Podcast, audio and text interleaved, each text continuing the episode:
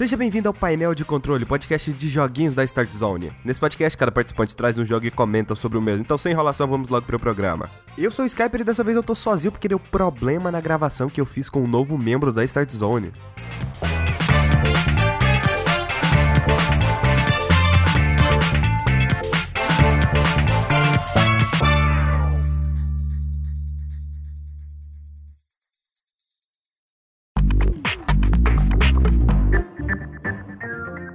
Primeiro jogo que eu quero falar é Ratchet Clank, de 2002, desenvolvido pela Insomniac Games, distribuído pela Sony, inicialmente lançado no dia 4 de novembro de 2002. Disponível para as plataformas PlayStation 3, PlayStation 2 e PlayStation Vita. Eu joguei no PlayStation 2. Primeira coisa que eu quero comentar é que eu acho engraçado como existe essa briguinha entre empresas, que no caso na época era a Insomniac, com tanto o Spyro quanto o Ratchet Clank, e a Naughty Dog, que tinha, né, Jack and Dexter e Crash. O mais bizarro é que as, ambas as empresas compartilhavam tecnologia é, e ajudando uma a outra a crescer. O que é bizarro você ver essa briga entre fanboys. Mas tá, não é disso que é o jogo, não. Eu só gostei de fazer esse comentário aqui porque, porque, porque é legal, né? Beleza. O jogo começa com Ratchet. Ratchet é um Lombax. Ele é um bichinho meio baixinho, laranja, que tem umas orelhas pontudas. Começa com Ratchet consertando uma nave e aí corta para o Clank, é um robozinho. Ele tá fugindo de uma fábrica que tá pegando fogo ele rouba uma nave e ele cai no planeta de Ratchet. O Ratchet ele vai até a queda e aí o Clank fala: "A gente precisa salvar o mundo".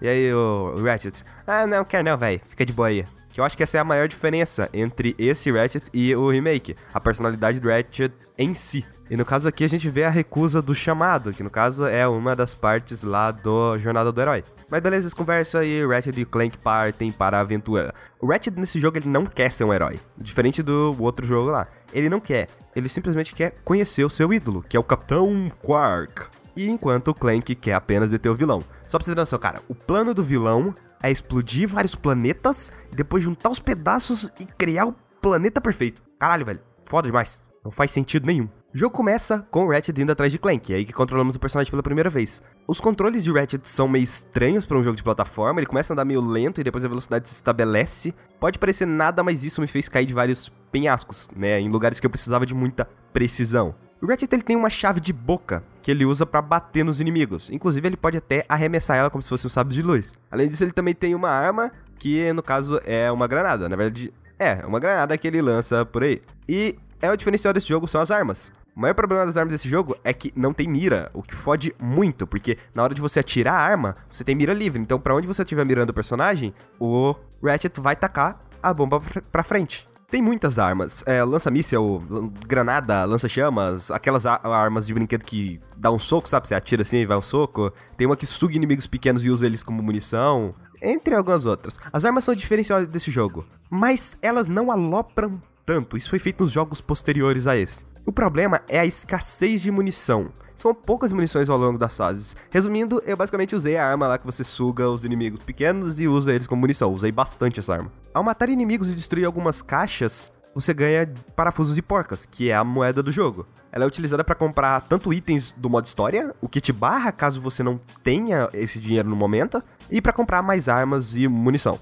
Entre essas armas, existe uma arma especial, cara, que ela é chamada de Rhino, R-Y-N-O, Sendo que essa é, é, o item mais caro do jogo, cara, custando mais de 150 fucking mil parafusos e porcas. E tipo, isso é muito dinheiro no jogo, sabe? A maioria das coisas custa ah, 5 mil, 10 mil, acho que uma das armas mais caras, se não me engano, é 30 mil. Então você tem que jogar pra caralho. Entre esses itens, não é só armas, né? Você tem alguns acessórios. Tem um que te permite hackear algumas portas, tem outro pra se balançar alguns ganchos e etc. Porém, a HUD desse jogo faz a troca entre armas e acessórios de um jeito muito porco. Você tem 8 slots na seleção rápida, que é para colocar esses equipamentos e para colocar as armas. O foda é que equipamentos você não vai usar toda hora. Então você Alguns você vai ter que equipar, que no caso do gancho mesmo é uma boa equipar, mas você não usa equipamentos toda hora. Então você tem que ficar apertando Start, vai no menu, vai equipar e coloca o negócio toda hora. Porque eu gosto de deixar armas dentro dos slots da seleção rápida. Então quando você for jogar, cara, prepara pra ir no menu toda hora. Toda hora que faz, toda hora mesmo. Pra variar a gameplay, né? Muitos jogos de plataforma tem isso, que eles colocam alguma coisinha ali para ser diferente. No caso, você tem que jogar com o Clank, o que é extremamente chato e monótono, e em algumas outras fases tem alguns minigames. Esse último é bem pouco mesmo, tipo, muitos poucos minigames. A gameplay com o Clank ela é simples, você apenas dá ordem alguns robôs. O objetivo é levar os robôs a algum um cano onde eles são sugados e aí pode abrir alguma porta. Só que a porta é tipo assim, pô, pra abrir a porta você precisa de dois robôs. E aí você leva dois robôs lá. Ou algumas portas você precisa de quatro robôs, outras portas você precisa de oito. E algumas vezes vai aparecer os bichinhos pra destruir seus robôs. O que é uma grande merda. Sério, é muito ruim. E aí, basicamente, as fases viram um puzzle é, bem chato. É um puzzle bem chatinho, bem lerdo, bem monótono. E minigame, eu só me lembro de um, que é a corrida com um hoverboard. Também é horrível. Ela não passa sensação de velocidade nenhuma e os controles são bem estranhos. Pior de tudo é para você entrar na corrida. Você aperta para conversar com a mulher e corta para você de cima do hoverboard já fazendo do início da corrida, cara. Não dá load, não dá nada. O que é bom, mas é estranho, porque é um corte seco. As fases do jogo são divididas em planetas. Cada planeta tem pelo menos um parafuso dourado. Pegando todos, se eu não me engano, um sketchbook com desenho dos personagens é liberado. Pra quem não sabe, sketchbook é aqueles livrinhos que tem um monte de rabisco, que é os desenhos, né? É, os desenhos meio rabiscados, assim, que era quando eles estavam planejando os personagens e as coisas do jogo. Infelizmente, eu não terminei o game, porque eu tava jogando ele no PlayStation 2. E meu console pifou, cara. Resumindo, eu perdi meu save. De novo. Porque eu já tinha jogado umas 8 horas, o CD pifou. Aí eu baixei outra ISO, é, pirataria, e aí eu instalei no CD, mas rolou aquele bagulho de, sabe, jogo americano, jogo europeu, e jogo americano não usa save de jogo europeu, jogo europeu não usa save de jogo americano, então, aí eu perdi. Então, o fato de eu ter jogado mais de 20 horas desse jogo contribui muito para eu não querer rejogar para jogar apenas dois planetas. Eu prefiro ver o final do YouTube. Mas eu sei que quando você termina o game, dá para você comprar as armas douradas, que é, tipo, muito caro. É bem caro. Agora, na parte técnica, eu sempre deixo isso mais pro final, que é, tipo assim, tem os mini loadings entre cutscenes. Loadings entre cutscenes. Tem outra coisa que me chateou bastante, que é checkpoints muito distantes. Isso dá muita raivinha quando você morre e volta lá pra casa do caralho. Texturas borradas, normal de PS2, mas aqui eu acho bem, é bem tenso. Crashes, o meu jogo crashou umas 4, 5 vezes. Uh, as cutscenes não tem legenda em inglês, só em game, só existe legenda em game, isso em inglês no caso. É, eu perdi meu save e tinha queda de frames de vez em quando. Só que eu tava jogando um PS2, que ele era tipo um PS2, PS1.9 que ele tava dando alguns problemas. Sabe aquele PS2 que você ia jogar GTA e aí o GTA não carregava e você ficava andando no meio do nada? Então era basicamente esse PS2. E é meio triste, né? É. Mas era PS2 de uma amiga. Foi o meu que pifou. E... Mas então é isso, Ratchet Clank. Não tem como eu passar preço para vocês, porque é bem difícil, né? Jogo de PS2 e tal. Então, emulador, né, cara? Emulador.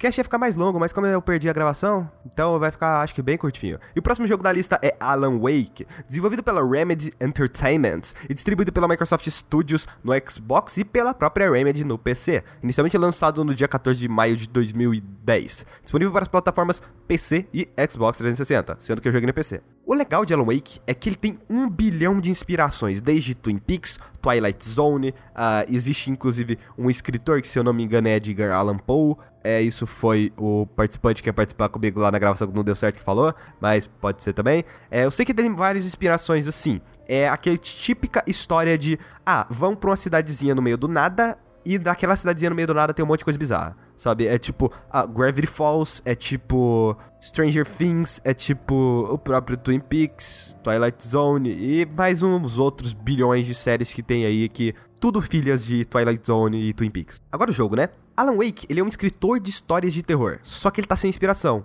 Assim, ele e sua esposa, eles decidem tirar férias longe da cidade grande. Pra tentar, né, ter inspiração, é, campo e tal, mais calma. Isso é o conceito do jogo. E aí, o jogo corta depois que ele te apresenta esse conceito, e aí mostra o Alan dirigindo e quando ele atropela um cara. E é aí que aparece o primeiro Taken, que são pessoas mortas possuídas pela escuridão, que no caso é o cara que foi atropelado. O objetivo aí nesse lugar é o Alan seguir a luz do farol. Chegando no farol, ele acorda. E aí corta pro né, pro mundo real e essa história que eu tinha falado, do Alan Wake, escritor de história de terror e tal.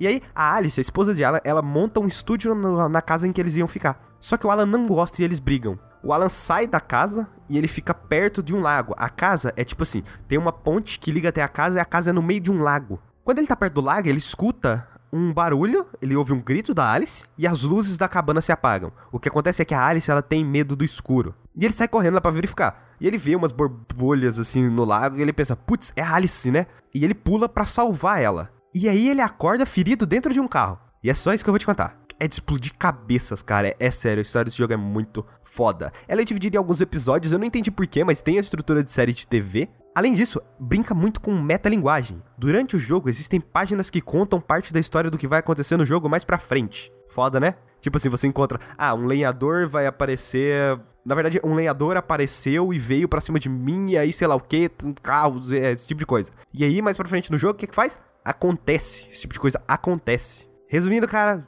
esse jogo vale a pena jogar pela história. A gameplay dele é uma coisa meio simples, mas um tanto quanto revolucionária, porque a gente nunca teve algo do tipo. Vamos lá, vamos voltar para quando apareceu o primeiro Taken. É quando o jogo te ensina que você precisa colocar luz nesse Taken para tirar a escuridão, você remove essa proteção da escuridão e aí você pode atirar. Então você usa uma lanterna, mira para ele, tem um círculo, esse círculo vai diminuindo, quando o círculo desaparece, é quando ele perde a proteção. Inclusive, é em volta dele, ele não fica com a aura escura que tava em volta dele. E aí você atira. E aí você mata. Além disso, você tem várias armas no jogo, né? Tipo uma pistola, uma shotgun, uma espingarda e tal, esse tipo de coisa. É, tem também equipamentos, que no caso você tem um sinalizador. O sinalizador, vamos supor que tem vários takens em volta de você. Você puxa o sinalizador assim, ele acende. E aí você joga ele no chão, assim, todo mundo em volta. Vai, vai se afastar de você. E ele, a maioria perde a proteção. Tem uma arma que dispara sinalizador, tipo aquela arma de povo que tem filme lá que fica preso no meio da selva, sei lá que porra que é, que atira para cima e vai o negócio. Então, você atira no Taken. E aí, aquele Taken,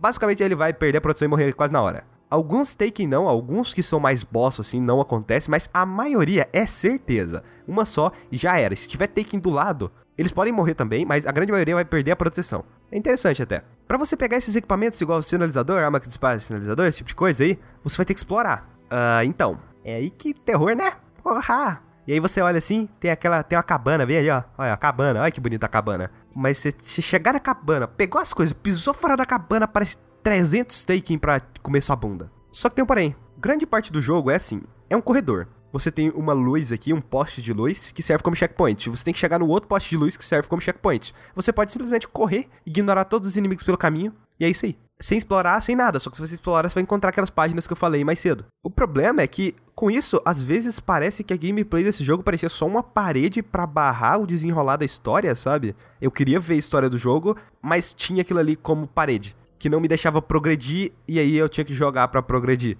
É meio bizarro pensar nisso, mas é mais ou menos. Eu gosto bastante como Alan Wake integra a gameplay com a história. E você tira aquela coisa que a grande maioria dos jogos tem, que é a dissonância ludonarrativa. Que é quando a gameplay não condiz com a história. É quando você vê um cara lá, igual o Drake Uncharted, matando todo mundo, e aí você vai ver na cutscene, ah, ele é todo alegre, todo pra frentex, é todo de boa, sabe? E no Alan Wake não, a escuridão, literalmente, toma conta das pessoas e aí você precisa detonar ela com a luz e tal. Isso faz parte da história. Gameplay faz parte da história. E isso é muito da hora. O gráfico do jogo envelheceu bem, embora as CGs, cara, as CGs, puta que pariu, cara. As CGs são horríveis. Horríveis. O gráfico do jogo envelheceu bem, eu acho que justamente pelo fato de se passar mais à noite, e à noite é mais fácil de você esconder as imperfeições que tem no gráfico do game. Basicamente é isso de coisa técnica mesmo que eu tenho pra citar. Eu queria muito falar um preço disso aqui também, cara. Nossa, hoje é o dia do podcast que eu jogo sem preço. Porque Alan Wake foi removido das lojas. Eu cheguei até a noticiar isso no site quando a gente cobria notícias. Infelizmente, o que é muito ruim, sabe? Eu paguei 7 conto no primeiro Alan Wake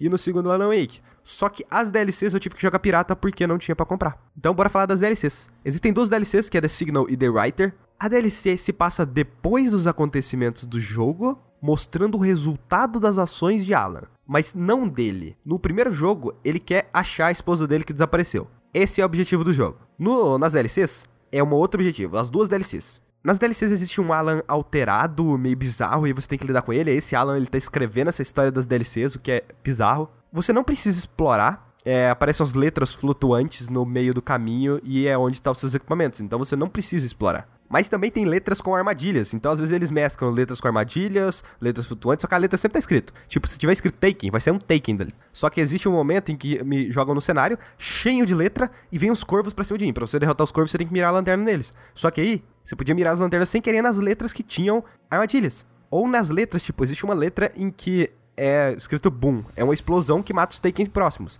Só que aí ela vai detonar as letras próximas e vai fazer as letras que tem Taken aparecer. Então é uma forma muito genial de você utilizar mecânicas de gameplay. A Remedy é muito boa nisso. E como coletável não podia faltar, né? Não sei por que, que jogo tem coletável, cara. Sério, meio bosta. É um despertador. Você escuta o barulho e vai lá e pega ele. A The Writer é a continuação direta da DLC The Signal. E o final dela é em aberto, por isso que todo mundo pede um Alan Wake 2. É, inclusive eu. Aqui como coletável você tem o jogo Night Springs. Night Springs é o seriado que tem dentro do mundo de Alan Wake. Mas no geral, cara, Alan Wake ele é um jogo de terror, mais terror psicológico do que terror terrorzão mesmo. Que é o terror que eu gosto mais disso, sabe? Só que eu gosto também quando você pode se defender, tipo, por isso que eu adorei o Resident Evil 7, porque você consegue se defender da ameaça que tá vindo pra você. Você não vai conseguir matar ela, você não vai conseguir destruir ela, mas você consegue se defender daquela ameaça. Mas então é isso, Alan Wake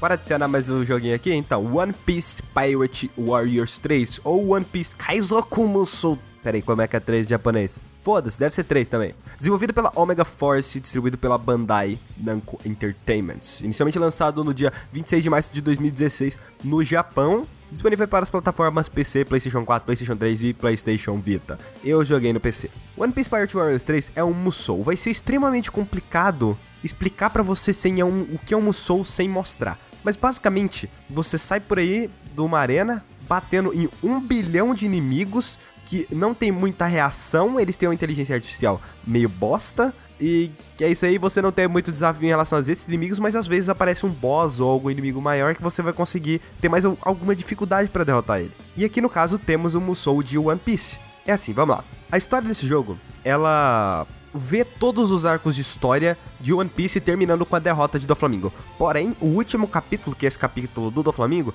não segue nem o mangá nem o anime, foi criado só pro jogo. Basicamente é isso, não tem como eu falar muita coisa da história. Mas beleza, vamos pro jogo. É assim, vamos lá, vou pegar o Luffy como exemplo. Sai correndo, batendo em todo mundo e mesclando entre quadrado, triângulo, vai mesclando os botões, fazendo vários golpes e combos e esse tipo de coisa e beleza. Existem alguns especiais também, que são os poderes do personagem. E basicamente, quanto mais você bate nos personagens, chega uma hora com a barra vai aumentando. E aí você faz um especial.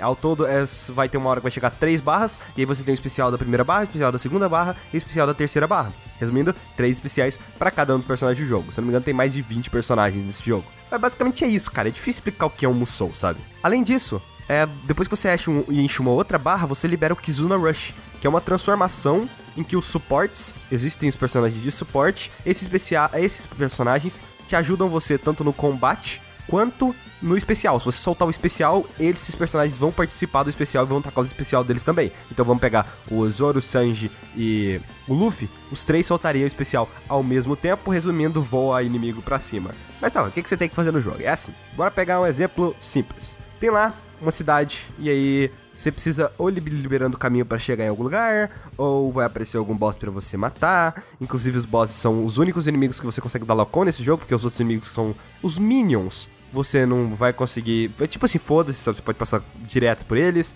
Às vezes você vai ter que segurar em algum lugar, vai vir um monte de inimigos, você vai ter que segurar aquele lugar e ficar ali. Às vezes vai aparecer alguém precisando de ajuda, alguém dos seus aliados vai precisar de ajuda. E alguns personagens, se você não ajuda, se você estiver muito longe na fase para ajudar, ele pode acabar saindo da batalha. E isso resulta em game over. E você vai ter que refazer a fase inteira. O que é bem chatinho justamente por um personagem ter morrido. É meio foda isso. Mas, cara, basicamente é isso, sabe? É, é simplão, é simples pra caralho. Aí de vez em quando aparece um boss lá meio da batalha, você tem que estar no boss. É isso aí. Além do modo história que é o Legend Log, existe o Fear Log, que é você rejoga a campanha com outros personagens. Isso é bom, porque tem vários personagens bons nesse jogo e ficar jogando só personagem que a campanha delimita para você é meio chatinho. E existe o Dream Log, que são várias ilhas, cada ilha tem uma batalha, e isso não tem muita coisa a ver com a história, mas existe algumas historinhas em determinadas ilhas, dependendo do personagem que você pegar. Além disso, cada um dos personagens tem. Você pode fazer várias melhorias do personagem, tanto aumentando dano, carregando especiais mais rápido e entre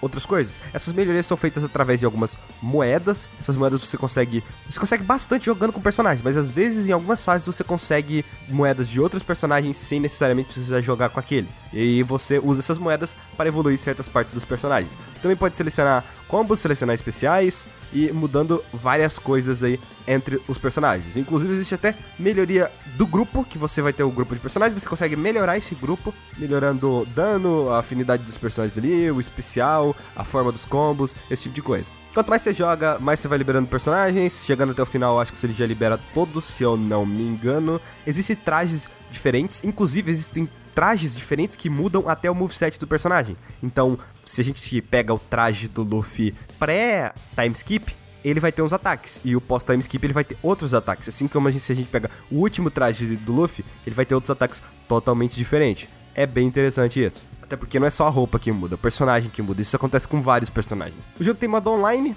é legal pra você jogar com algum amigo, e tem modo co-op. Porém, o que eu achei meio bosta é que esse jogo ele não funciona com dois controles no PC. Uma pessoa tem que ficar no controle e outra no teclado. Inclusive, eu já tentei jogar esse jogo com o Genis uma vez, mas ficou muito ruim isso. E eu falei, não, cara, bora jogar outra coisa, porque esse aqui não dá mesmo. Esse basicamente era o meu jogo para escutar podcasts, para deixar alguns vídeos rodando de fundo. Eu ia lá, relaxava um pouco, detonava todo mundo, e é isso. Até que eu zerei o jogo. Faz tempo isso? Faz um tempo, sim. Eu joguei acho que lá pra perto do lançamento. Eu até que gostei, eu achei bacana. Foi o meu primeiro Musou, então por isso que é meio difícil falar de Musou, mas como eu já tenho uma base nesse aqui, os próximos vão ficar muito mais fácil. E tem aqueles clássicos, coisa, né? Vamos pra parte técnica aqui do jogo. Tem aquele clássico. Cara, aqui é muito clássico. Que é, véi, a HUD desse jogo, puta que pariu, o japonês não sabe fazer HUD, cara. Puta merda, cara. E aí vem Persona 5, foda pra caralho. Como é que seja? O japonês não sabe fazer HUD, velho. Sério, a grande maioria. É sério, é muito feio, é muito feio, é muita informação na tela. Às vezes tem um, um aliado seu precisando de ajuda, se aí você não vê isso, aí tem outro aliado precisando de ajuda, e aí aparece uma coisa na tela da história, e aparece gente conversando assim embaixo durante a gameplay.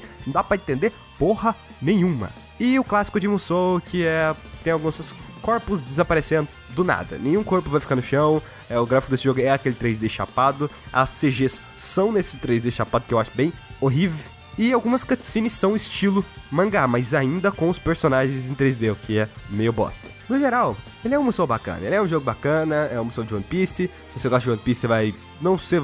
Se você gosta de One Piece e gosta de Musou, você vai gostar desse jogo. Se você não gosta de One Piece gosta de Musou, você talvez pode gostar desse jogo. Eu não sei qual que é a profundidade de gameplay em relação desse Musou em relação a outros, porque eu nunca joguei nenhum outro Musou. Só joguei esse, então tô deixando claro aqui que eu gostei, mas é o primeiro Musou que eu joguei. E não existe muita profundidade técnica em questão de você usar os personagens. É simplesmente vai, bate, mata todo mundo. Estupra o quadrado misturando com o triângulo, com bola, com a porra toda. E é isso. Esse é o One Piece Pirate Warriors 3.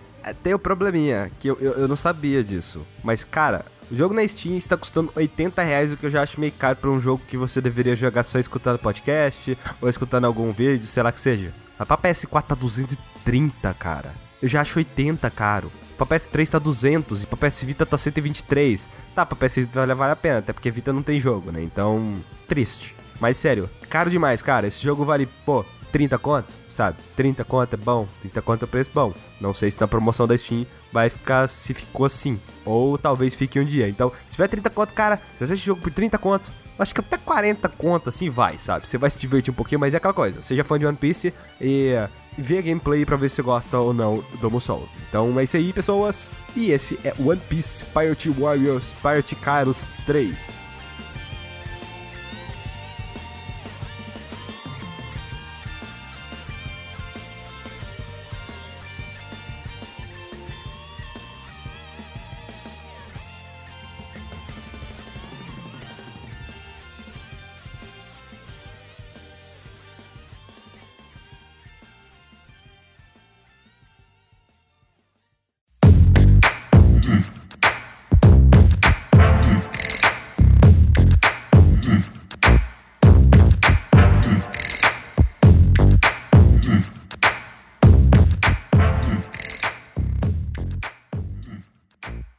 Mas então é isso, pessoas. Esse é o podcast dessa semana. Eu fiquei extremamente desanimado que a gente perdeu a gravação. Ficou muito legal, sabe? Só que a gente perdeu a gravação e eu não tinha backup, então é uma pena. Aí você tem que ficar com um podcast pequeno e só comigo aqui. Mas fica ligado aí que no Fora do Controle, o novo participante, o novo membro da Start Zone vai aparecer aqui no site. Envie perguntas para paineldecontrole.startzone.com.br. Eu também gostaria de falar para você entrar no meu Discord. Sim, eu tenho um servidor do Discord. Você pode, se você tiver no celular aí escutando, eu vou deixar o link no post. É mais fácil. Só você clicar e entrar no servidor do Discord. Tem o meu Twitter, que é Skyper67, tem o Twitter da Start Zone, que é StartZoneBR, tem a fanpage da Start Zone e tem o YouTube da Start Zone. Tanto a fanpage quanto o YouTube é Start Zone. Eu gostaria que você compartilhasse essa porra nas redes sociais, porque ajuda pra caralho.